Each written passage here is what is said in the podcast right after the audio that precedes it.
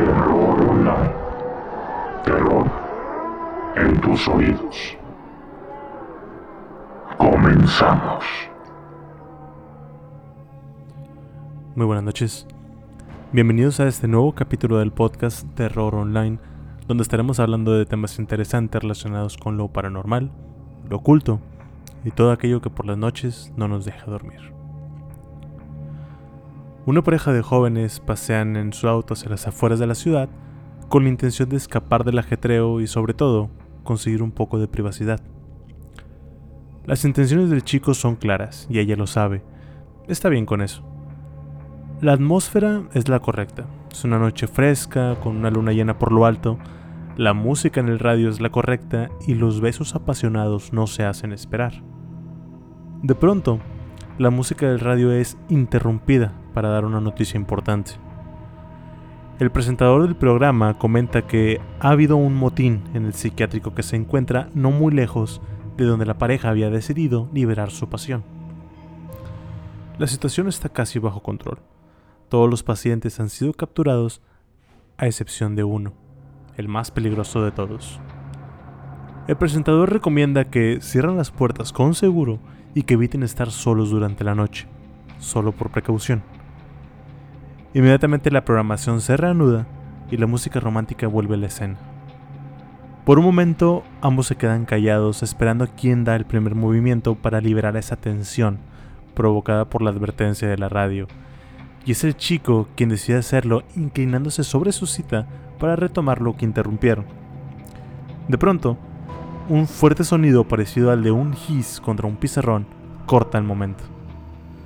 Se quedan inmóviles por varios segundos, expectantes de lo que pudiera haber provocado ese ruido, pero no pasa nada más. El chico le dice que todo está bien, que posiblemente fue un conejo o un ave que provocó ese sonido con sus pequeñas garras, pero la chica no se compra esa excusa y dice que tiene miedo, que quiere ir a su casa. Ante la negativa de ella y el que se haya cercenado la pasión, el chico de forma malhumorada enciende el auto y la lleva hasta su casa. Se bajan y él acompaña a Salvo hasta la puerta. Al regresar al auto a intentar abrir la puerta, se queda petrificado y se dibuja el terror en su cara cuando ve una hoz llena de sangre anclada en la manija del carro. Historias como esta han sido contadas como leyendas, como advertencias ante las parejas cachondas, e incluso me atrevo a decir que lo he visto en películas de terror slasher, como cuando Jason se acerca desde atrás de un árbol mientras que la capitana de las porristas se abre la blusa ante el coreback del equipo. Y como todo, estas historias tienen un origen que sirve de inspiración. En este caso se remonta a la década de los 40, cuando una persona que bautizaron como el asesino fantasma aterrorizó la pequeña ciudad de Texarkana asesinando a cinco personas e hiriendo de gravedad a otras tres. Si el número de víctimas que tuvo este asesino no son muchas, están en todo lo correcto. Obviamente si lo comparan contra un Ted Bundy o un monstruo de los Andes. Lo que es importante y lo que le dio tanto revuelo a este caso fue que toda la comunidad de Texarkana estaba sumida en miedo. No querían salir y en múltiples ocasiones hasta se ofrecían recompensas por información. La gente temía salir de sus casas, cosa contraria a lo que sucedería hoy en día, porque pues muchas veces sabemos que han habido atentados o muchos asesinatos, pero a la gente le sigue valiendo madre y sigue yéndose de fiesta y no llegan a su casa hasta las 4 o 5 de la mañana. Tal vez parezcamos muy asustados o indignados cuando vemos una noticia similar. Posiblemente leímos sobre algún homicidio en nuestra localidad esta semana, pero eso no merma tus ganas de salir a divertirte. Así que solo imaginen el espiral de terror en el que quedó sumida esta localidad. Sin más preámbulos, Bienvenidos al episodio número 15 del podcast Terror Online. El tema de hoy, los asesinatos a la luz de la luna, el asesino fantasma. Alrededor de las 11:45 pm del viernes 22 de febrero de 1946, Jimmy Hollis de 25 años y su novia, Mary Jean Larry, de 19, habían ido a ver una película, y después de tanto beso y toqueteo, se estacionaron en un camino apartado muy conocido por el nombre de El Carril de los Amantes, por ser un lugar en el que las parejitas iban a cachondear. El área estaba aproximadamente a 15 metros de Richmond Road, en una calle sin pavimentar a unos 100 metros de la última fila de casas de la ciudad.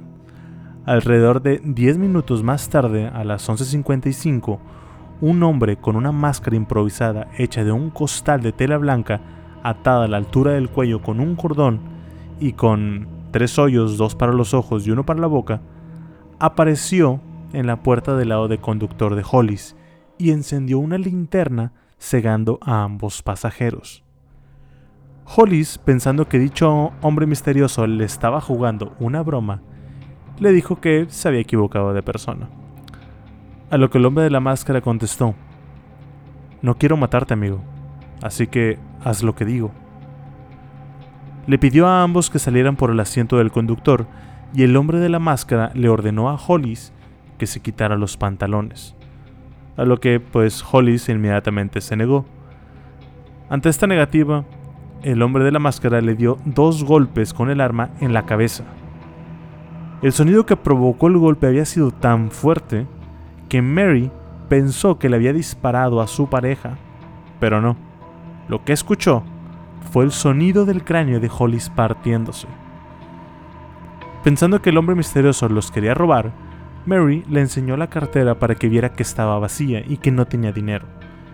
Lo próximo que sucedió fue que un objeto contundente la golpeó y cayó al suelo. El hombre de la máscara se quedó ahí parado junto a ella y le ordenó que se levantara. Mary, con un enorme esfuerzo, logró muy apenas levantarse y miró al hombre de la máscara del costal de pie frente a ella. Hollis estaba tirado sin moverse, por lo que pensó que ya estaba muerto y que ahora ella era la siguiente. El hombre le dijo, corre. En un inicio Mary corrió hacia una zanja, pero el hombre le gritó que se detuviera y le ordenó que corriera hacia otra dirección sobre el camino. Mary hizo esto y vio un auto junto al camino al cual se acercó para pedir ayuda, pero no había nadie adentro. El atacante la alcanzó y le preguntó qué hacía, por qué corría esa dirección. Ella le contestó que él se lo había ordenado. Él le contestó de vuelta que era una mentirosa y la volvió a golpear. Ya en el suelo, el atacante desvistió a Mary y la violó con el cañón de su arma. Después de la violación, Mary logró huir a pie hasta una zona residencial donde vio un auto pasar. Y le le pidió ayuda, pero el auto no se detuvo. Finalmente, logró despertar a los habitantes de una casa quienes le permitieron usar el teléfono para llamar a la policía. Mientras tanto, Hollis recuperó el conocimiento y logró detener a un transeúnte a quien le pidió que por favor llamara a la policía. En 30 minutos, el sheriff del condado y tres oficiales más se apersonaron en la escena del crimen, pero el asaltante se había ido, y los pantalones de Hollis fueron encontrados a más de 100 metros del lugar. Mary fue hospitalizada por heridas menores en la cabeza, mientras que Hollis sí tuvo que pasar mucho más tiempo para recuperarse de las fracturas que le provocaron en el cráneo. A pesar de la putiza, ambos salieron con vida. Hollis y Mary dieron diferentes descripciones del atacante. Mary dijo que el atacante traía una máscara de tela improvisada con agujeros en ojos y boca y que había logrado ver bajo la máscara que parecía ser un hombre afroamericano, mientras que Hollis aseguró que el atacante debía de ser un hombre blanco de alrededor de los 30, pero que no pudo distinguir más por haber sido cegado por la linterna. Algo en lo que ambos sí lograron coincidir es que dicho hombre medía aproximadamente 1,80 m y no sé por qué razón, pero los oficiales en múltiples ocasiones cuestionaron a Mary y por alguna razón llegaron a pensar que ambos conocían a su atacante y que lo estaban encubriendo. Un mes después de este ataque, específicamente el 24 de marzo del 46, Richard Griffin, de 29 años, y Polly Ann, de 17, con quien apenas tenía 6 meses de noviazgo, fueron encontrados muertos en el auto de Richard. La persona que los encontró fue un motociclista que iba transitando por el lugar entre las 8.30 y 9 de la mañana. El motociclista había visto el auto estacionado en otro lugar, que era famosillo por las parejas, y aproximadamente estaba a 100 metros de la carretera 67 Oeste, cercano a un club llamado el Club Dallas. Al principio, el motociclista pensó que pues la parejita se había quedado a dormir después de estar un tiempo en el club, pero al espiar por la ventana se dio cuenta que ambos estaban muertos. Griffin estaba de rodillas entre los dos asientos delanteros, recargado en sus manos que estaban cruzadas. Las bolsas de sus pantalones estaban volteadas hacia afuera como si el asesino lo hubiera revisado para ver si traía dinero. Polly estaba acostada boca abajo en el asiento trasero y cuando la policía investigó el lugar, determinó que había suficiente evidencia para asumir que ella había sido asesinada sobre una sábana afuera del auto y después colocada en su interior. Griffin había sido disparado en dos ocasiones mientras aún estaba en el auto. Ambos tenían un disparo de remate en la nuca y estaban completamente vestidos. Esto, más que encontraron un charco de sangre fuera del automóvil, sugería que ambos habían sido asesinados afuera del auto en forma de ejecución. O sea, los sacaron, los ejecutaron, los volvió a meter al carro y después les volvió a disparar desde afuera. Todo esto causaba mucha confusión en la policía y era difícil determinar si murieron afuera realmente o si solo los había dejado heridos y después los remató adentro. Teorías hubo muchas. En respuesta a este asesinato doble, la policía de la ciudad inició una investigación en conjunto con la policía de Texas, o sea, los Rangers de Texas, y con la policía de Arkansas. Además con el Departamento de Seguridad Pública y con el FBI.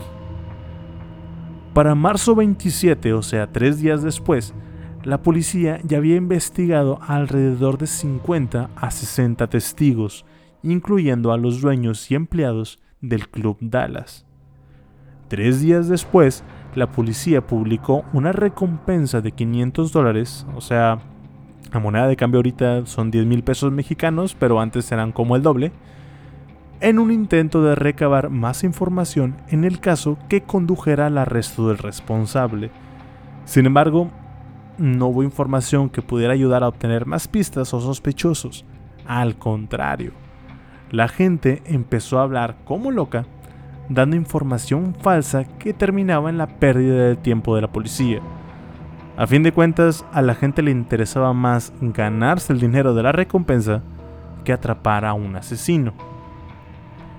En el periódico del día 27 de marzo del 46 hacían énfasis en que por favor la gente dejara de esparcir rumores sin importar qué tan seguros estaban de la información, que evitaran decir escuché que o dijeron que porque existe una enorme posibilidad de que alguien escuche y después le meta de su cosecha. La verdad ya no es algo más que un invento y solo provoca que la policía llegue a callejones sin salida. En la tarde del sábado 13 de abril del mismo año, Betty Joe Booker, de 15, estaba tocando el saxofón en su banda Los Rhythmers en el club WFW Alrededor de la 1.30 de la madrugada del domingo 14 de abril, su amigo Paul Martin de 17 llegó a recogerla. Esta sería la última vez que ambos serían vistos con vida. El cuerpo de Martin fue encontrado alrededor de las 6.30 de esa mañana por el señor y la señora Weaver. El cuerpo de Martin ya sería tirado a un lado de la calle North Park y más sangre fue encontrada más adelante en el camino sobre una cerca, lo que sugiere que o se arrastró después de que le dispararon o lo arrastraron después de dispararle. En total le dispararon un total de cuatro veces, una bala golpeó su cara justamente en la nariz, destrozándola completamente. Otra bala atravesaría la cuarta costilla izquierda desde la espalda. La tercera daría en su mano izquierda y la última bala fue desde atrás del cuello. El cuerpo de Betty no fue encontrado hasta, sino hasta las 11.30 de la mañana a más de 3 kilómetros de donde habían encontrado el cuerpo de Martin. Su cuerpo estaba detrás de un árbol, fue encontrada por los miembros de la familia, por medio de una familia que estaban pasando un día de campo. Su cuerpo estaba recargado en su propia espalda, la acomodaron así, estaba completamente vestida, lo que sugería que no había sido violada, y su mano derecha estaba dentro de la bolsa de su abrigo, tipo Napoleón Bonaparte. No se sabe si la forma en la que la acomodó fue algún motivo en particular, fetiche o alguna otra cosa. Lo que sí es que el trauma que quedó para la familia que la encontró era de ley. Imaginen que van con su familia a un día de campo y tienen la pésima suerte de encontrarse a una persona que está recargada en su árbol favorito y está muerta. A Betty le dispararon dos veces. Una bala atravesó su pecho y otra le dio justo en la cara. El arma usada para este doble homicidio fue la misma que se había usado para los primeros dos asesinatos, que fue una pistola Colt calibre 32, y sí, también fue la misma arma con la que le reventaron el cráneo a Hollis. El auto de Martin fue encontrado a casi 5 kilómetros del cuerpo de Betty con las llaves aún puestas. De esta forma, las autoridades no estaban seguras de cuál de los dos había sido asesinado primero. Después de examinar los cuerpos, las autoridades afirmaron que ambos pelearon contra su atacante, o sea, tenían huellas de, de lucha. Un amigo de Martin llamado Tom Albritton dijo que Martin no tenía ningún enemigo aparente. No había forma de que alguien le hiciera daño por venganza. Simplemente era imposible. Esto con el fin de lograr encontrar un móvil, o sea, una razón del asesinato, y tal vez encontrar más pistas. Algo curioso de este doble asesinato es que el saxofón de Betty no fue encontrado en la escena del crimen, sino hasta seis meses después, el 24 de octubre, junto a unos arbustos que estaban cerca de donde habían encontrado el cuerpo de Betty. La zona había sido revisada exhaustivamente. El saxofón no estaba ahí antes, lo que significa que el asesino regresó a la escena del crimen, tal vez en un intento de recrear en su mente lo que había hecho. Al verificar que el arma usada había sido la misma para los dos asesinatos dobles pasados, fue cuando la policía lo comenzó a tomar con más seriedad. Y dijeron, oh por Dios, este pedo ya valió madre. Tenemos un asesino serial suelto en el pueblo. En un inicio habían pensado que la primera pareja asesinada había sido un caso aislado, pero al unir los puntos el pánico se apoderó de todos en el pueblo. De nuevo, se propuso el ofrecer una recompensa que excedía los 1.700 dólares ya, o sea, más de 30 mil pesos al día de hoy, a fin de obtener más información sobre los ya cuatro asesinatos. El 14 de abril de ese año, el capitán de policía de la localidad acudió a una rueda de prensa donde informó que no tenían sospechosos aún. El periódico, por otra parte, hizo un titular ese día que bautizaría a este hombre. El asesino fantasma ataca otra vez. Los ciudadanos empezaron a tomar conciencia. La gente comenzó a moverse en grupos. Ya casi nadie andaba solo por la calle. También por las mañanas y tardes, que los padres no estaban en casa porque estaban trabajando y no podían cuidar a sus hijos, comenzaron todos a dejarlos en un hotel que estaba justamente en el centro de la ciudad, este hotel ofreció sus servicios como un tipo de guardería y estaba custodiado por la policía.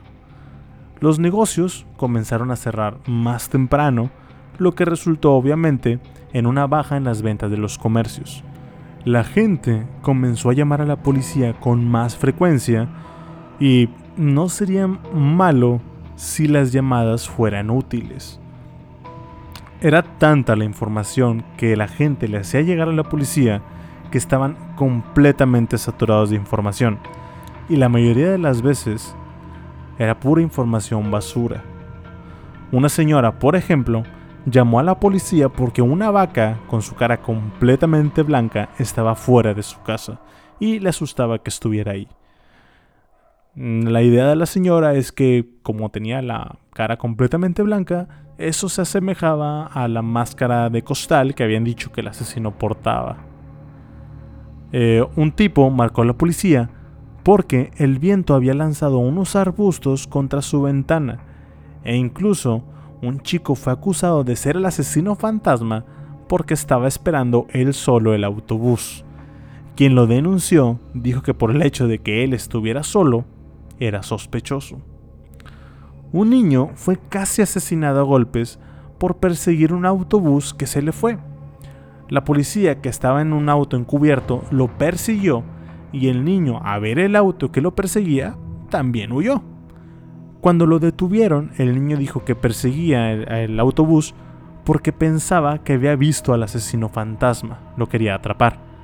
La policía dijo que lo persiguió a él porque pensaba que él era el asesino fantasma, y el niño les volvió a responder que corría de su auto porque pensaban que ellos eran el asesino fantasma. Todo parecía un chiste. El viernes 3 de mayo, en algún punto antes de las 9 pm, Virgil Stark, un granjero y soldador de 37 años, estaba a gusto en su ranchito, había tenido una jornada laboral larga, estaba cansado, solamente quería descansar. Encendió la radio para escuchar su programa favorito y se sentó en su mecedora. Su esposa Katie, de 36, le había preparado una compresa de agua caliente para un dolor de espalda, y después de esto se fue a acostar a su habitación y tener una pequeña siesta. Virgil se acomodó y escuchó que su esposa le dijo que bajara un poco el volumen. Segundos después, dos disparos golpearon la parte trasera de su cabeza. Le dispararon desde una ventana que estaba cerrada a un metro de distancia de él. Katy no escuchó los disparos, lo que ella escuchó fueron los ruidos de cristales rompiéndose. Pensó que su esposo había tirado algo, que había tirado un plato, una taza. Nunca pensó que le habían disparado. Así que pues se levantó a ver con toda la tranquilidad del mundo. Cuando llegó al pasillo que daba a la sala, vio a Virgil que se ponía de pie y que de pronto se volvió a desplomar en su silla. Comenzó a ver la sangre esparcirse por el suelo. Corrió hacia su esposo y levantó su cabeza que escurría grandes cantidades de sangre. Trató de mantenerlo con ella el mayor tiempo posible, sin embargo, no se había dado cuenta de que él ya estaba muerto desde el momento que volvió a tocar la silla. Después de darse cuenta, se adelantó al teléfono en la pared para hablarle a la policía. Apenas había marcado dos números cuando de pronto le dispararon dos veces en la cara desde la misma ventana. Una bala entró por su mejilla derecha y salió por atrás de su oreja izquierda. La otra bala fue directamente debajo de su labio, partiendo su quijada y tirando varios dientes. Katy cayó sobre sus rodillas pero con una fuerza proveniente tal vez de la adrenalina del momento, se puso de pie y logró correr hacia la sala sosteniendo su cara. Su idea era tomar una pistola que tiene ahí, pero su visión era casi nula, pues estaba siendo cegada por su propia sangre. Tal vez en este punto el asesino pensó que esos dos disparos eran suficientes para matar a Katy, que de hecho la esperó en el mismo lugar, no se movió. Pero Katy fue una luchadora, no se dio por vencida, a lo que el asesino comenzó a rasgar la tela mosquitera de la puerta de atrás del porche, en un intento de ingresar y rematarla. Katy pensó que iba a ser asesinada así que caminó como pudo hacia la habitación que se encontraba en la parte delantera de la casa, con la intención de dejar una nota. Mientras tanto, el asesino la estaba persiguiendo. Katy obviamente conocía mejor su casa que él, pero eso no evitó que la recorriera en una forma de laberinto y conforme huía del asesino, iba dejando un camino de sangre y trozos de dientes que parecía un rastro de migajas. Katy finalmente logró salir de la casa y cruzó la calle hacia la casa de su hermana, pero no había nadie, así que tuvo que seguir corriendo por la calle cerca de 50 metros sin mirar atrás hasta que llegó a la casa de un vecino de apellido Prater. Prater salió de su casa cuando escuchó los gritos de Katy y solo la alcanzó a escuchar decir, Virgil está muerto. Luego colapsó. Prater inmediatamente sacó su escopeta y disparó en varias ocasiones al aire para alertar a los demás vecinos. Estos salieron inmediatamente de las granjas circundantes y Prater les dijo que alguien había disparado a Virgil y a su esposa. Los vecinos inmediatamente la subieron a la camioneta y la llevaron al hospital donde descubrieron que la bala que había entrado en la boca, la que le tiró los dientes, se había quedado atorada bajo su lengua. Cuando la policía llegó a la escena del crimen, se hizo un desmadre porque había mucha gente. Todos estaban investigando a la vez, lo que causó que hubiera contaminación de evidencia y que cada quien estableciera muchas cosas que contradecían las de otro departamento. Tengan en cuenta que estaba la policía del lugar, la policía de Texas, de Arkansas, varios sheriffs y el FBI, o sea, un desmadre. Lo rescatable es que se pudieron obtener tres pistas de la escena del crimen. La primera fueron los casquillos del arma con la que se dieron cuenta que la bala era de 22 milímetros, diferente al casquillo de las balas de la Colt 32 que habían usado para los otros ataques. La segunda pista era una linterna encontrada cerca del lugar de donde fue disparado Virgil, y la tercera fueron varias huellas de zapatos esparcidas por todas partes, así como marcas de las manos en varias partes de la casa, o sea, huellas. A la mañana siguiente, la policía, con toda una cuadrilla de sabuesos, fueron a la casa a tratar de encontrar un rastro que seguir, y de hecho lo encontraron. Los perros identificaron un olor que los policías siguieron por atrás de la casa, justamente por donde el asesino había arrancado la tela mosquitera, y este camino se adentraba en las cosechas de la familia Stark. El problema era que dicho rastro se cortaba completamente en la carretera, lo que sugiere que tal vez el asesino había estacionado su auto ahí, es decir, ya tenía una ruta de escape planeada. Esa noche, los policías comenzaron a idear formas de patrullar sin ser descubiertos. La mayoría de los policías eran hombres, pero eso no les impidió formar parejas y sin ninguna vergüenza hacerse pasar por una pareja de adolescentes heterosexuales que estaban teniendo un momento cachondo en caminos similares a donde habían sido atacadas las otras parejas. Puede sonar gracioso el imaginar a un, policía, a un policía bigotón de 1,80 dentro de un vestido largo sentado junto a otro policía aún más bigotón y tal vez más alto, dentro de un smoking. Eso sí, con su arma cargada bajo el arma. Todo esto lo hacían a fin de evitar que hubiera más ataques.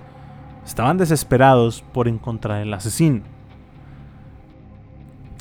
En todos estos operativos, no solo en las parejas, sino en interrogatorios a los vecinos, eh, lo que hicieron con los perros, etc., lograron detener a 12 sospechosos, pero solo mantuvieron a 3 para interrogatorios más elaborados, pero a fin de cuentas no lograron unir ningún punto. Eran un total de 47 policías que estaban trabajando contra el reloj para poder resolver estos asesinatos.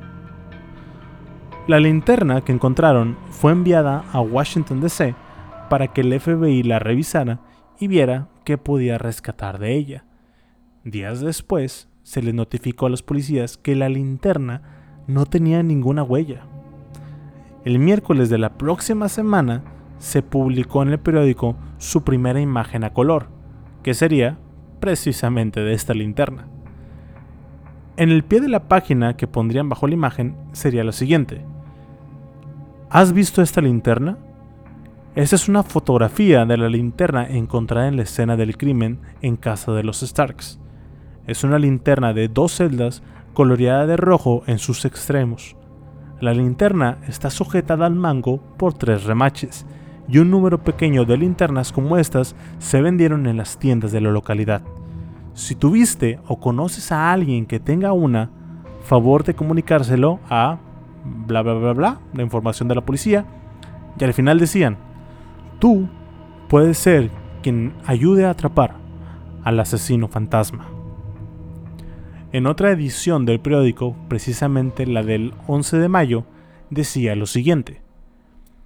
Queremos que cada hombre y mujer en los dos condados recuerden la fecha en la que estos en la que se llevaron a cabo estos asesinatos y que también hagan memoria de si alguna persona cercana a ustedes estaba desaparecida o no sabían dónde estaba durante estas noches.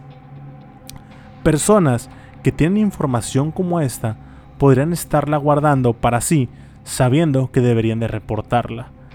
Esto solo los deja abiertos a que se les haga después cargos por complicidad en dado caso de que el asesino sea capturado. No se equivoquen al pensar que el asesino va a ser capturado. No nos daremos por vencidos en esta casa hasta que sea capturado o asesinado. Toda la información que den será tratada de manera confidencial. Les pedimos que vengan y nos digan qué saben. No duden o teman de que les causarán a una persona posiblemente inocente la vergüenza pública o el acoso. Todo se va a tratar, repito, de manera confidencial. Este maníaco debe de ser capturado. Tengan en cuenta de que este asesino puede atacar a cualquiera incluso a personas que son cercanas a él. Por esta razón, creemos que la información dada por cualquiera de ustedes nos puede ayudar a capturarlo. Háganlo en un acto de autopreservación. El pánico se sembró todavía más sobre el pueblo cuando se esparció la noticia de otro ataque, posiblemente del mismo asesino. En las casas, las familias atrancaban las puertas y empezaron a martillar tablas en las ventanas. Supieron que el asesino había disparado a través de una, así que no querían correr el riesgo. La gente estaba tan paranoica que si llegaba alguien y tocaba la puerta o veían a una persona acercarse, no preguntaban quién andaba ahí. Primero disparaban y luego se aseguraban de quién era.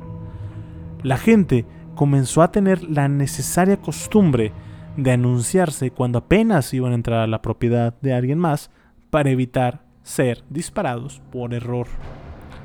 Además, en aquellos tiempos no había lo que hoy tenemos tanto como patrullas, en su momento eran muchas veces autos particulares y a lo mucho tenían una sirena portátil que colocaban arriba del auto.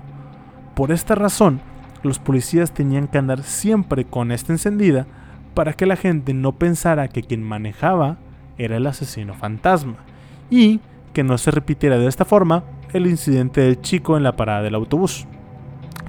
En resumen de esto, el asesino fantasma había sido había asesinado a cinco personas y quién sabe de cuántos más fue responsable por el pánico y miedo que infundió en la comunidad. Los asesinatos se habían llevado en intervalos de tres semanas y Max Tackett, uno de los policías que investigaban el caso, se dio cuenta de que cada una de las noches en la que hubo un asesinato, también hubo un auto que fue reportado como robado. El auto desaparecía de una locación y al día siguiente era encontrado abandonado en otra parte. Este policía encontró en un estacionamiento uno de los autos que habían sido reportados como robados y se, quedó esperando a que alguien lo viniera a recoger. Eventualmente, una mujer de 21 años con el nombre de Peggy Sweeney llegó a este auto. Ella dijo que apenas se había casado y que su esposo le pidió que fuera a recoger este auto. Él no se encontraba en la ciudad porque andaba en Atlanta vendiendo otro auto.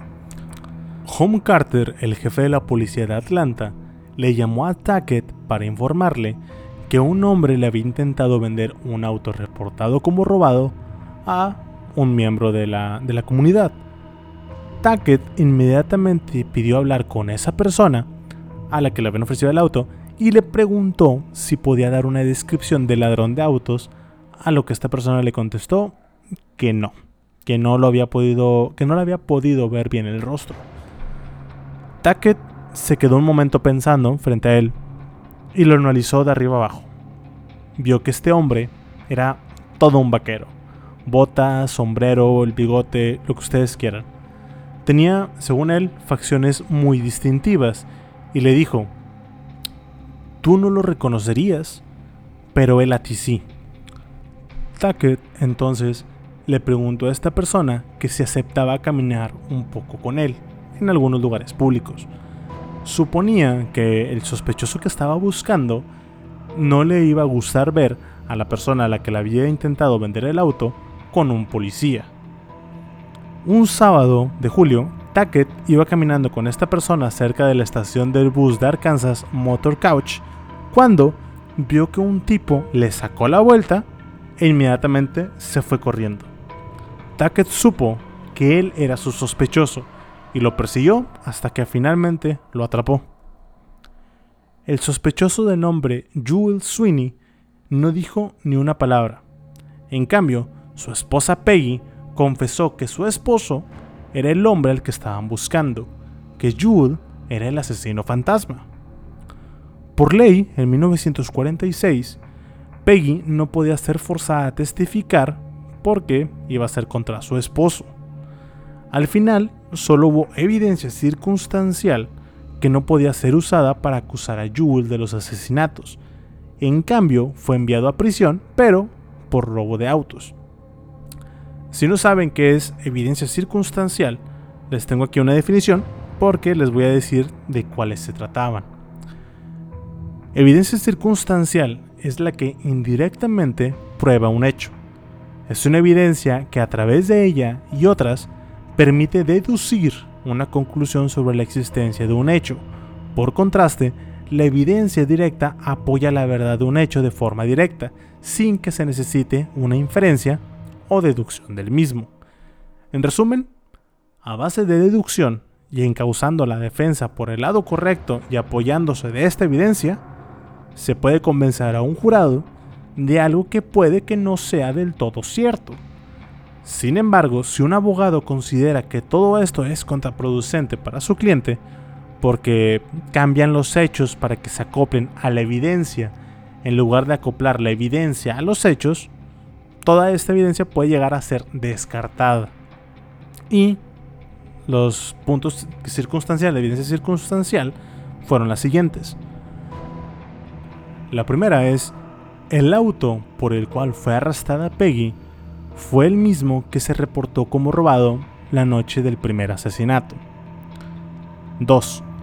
Cuando Tackett atrapó a Yu detrás de la estación del autobús, Yu le gritó, por favor no dispares. Tackett contestó, no te iba a disparar, porque te dispararía por robo de autos. Y Jules respondió, oh, vamos, no juegues conmigo. Ambos sabemos que me buscas por más de eso. 3. Cuando Jude estaba ya dentro de la patrulla, le pregunta a Tackett, Mr. Johnson, ¿qué cree que me hagan por todo esto? ¿Me darán la silla?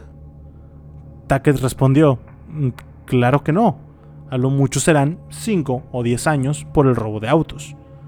Jules contestó de nuevo lo mismo que antes. Mr. Johnson, me atrapó por más que un robo de autos. 4. Cuando el abogado le dijo a Peggy que su esposo estaba detenido por asesinato, Peggy contestó, ¿Cómo lo descubrieron? 5.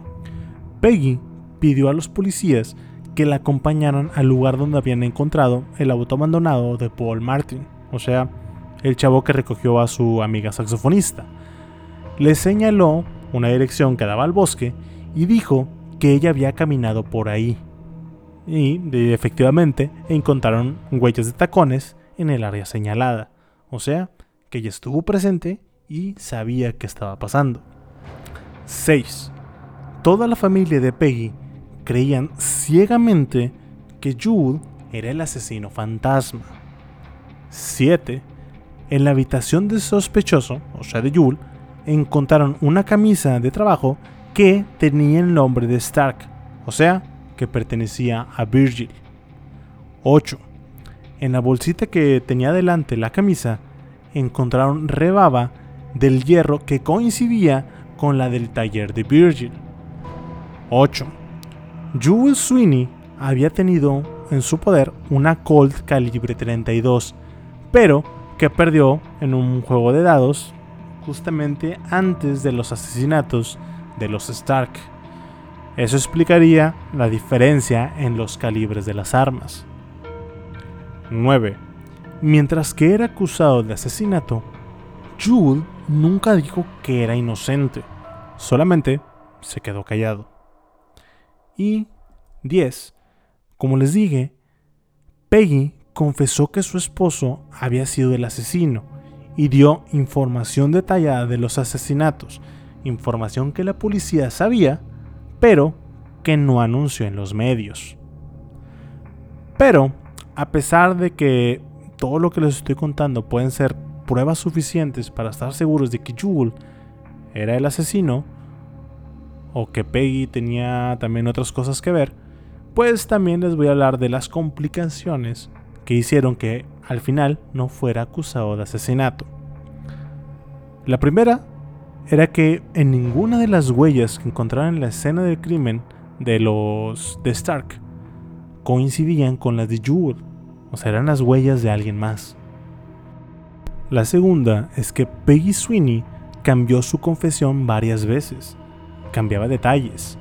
Por ejemplo, cuando fueron los segundos asesinatos, Peggy había dicho que habían bebido varias cervezas, que se pararon al lado de la carretera porque Julie iba a orinar, y según Peggy, tardó como una hora. Y en el tiempo, en ese transcurso, escuchó dos sonidos como disparos, y en otra versión, dijo que Jules le dijo que iba a robar a una pareja, así como suena de raro.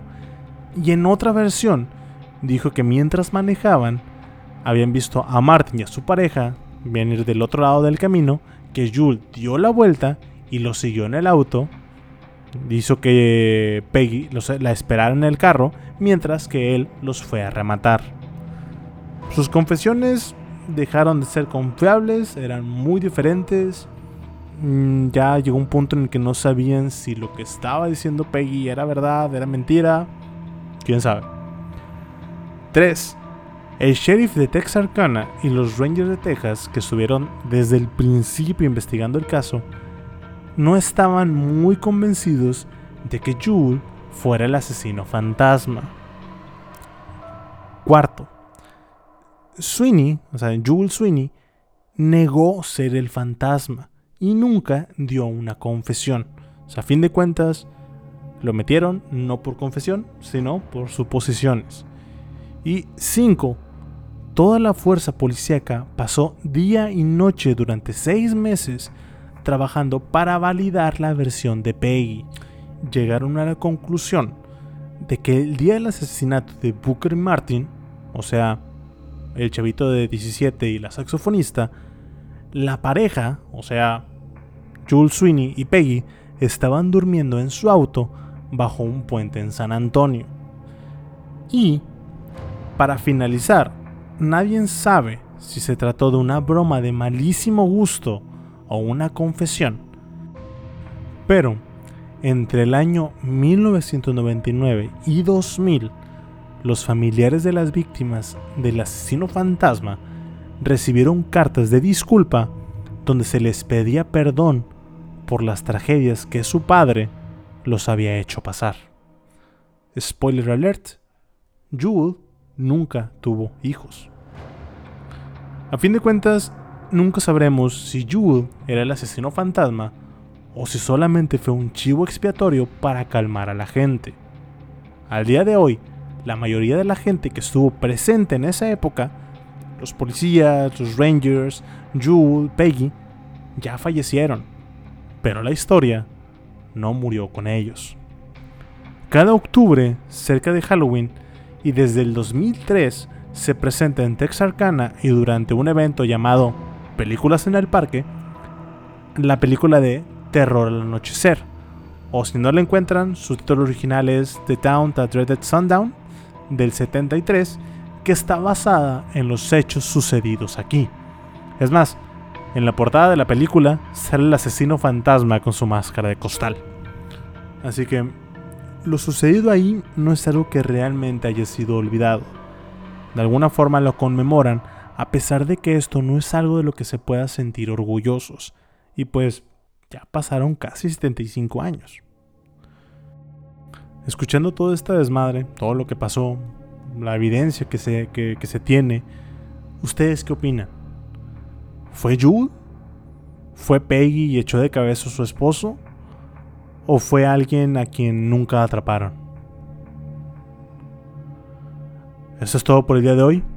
De nuevo mi nombre es Alex Deschain y los invito a darle follow a este podcast y a la página de Facebook con el mismo nombre, Terror Online, donde estaré publicando imágenes relacionadas con el podcast del día de hoy.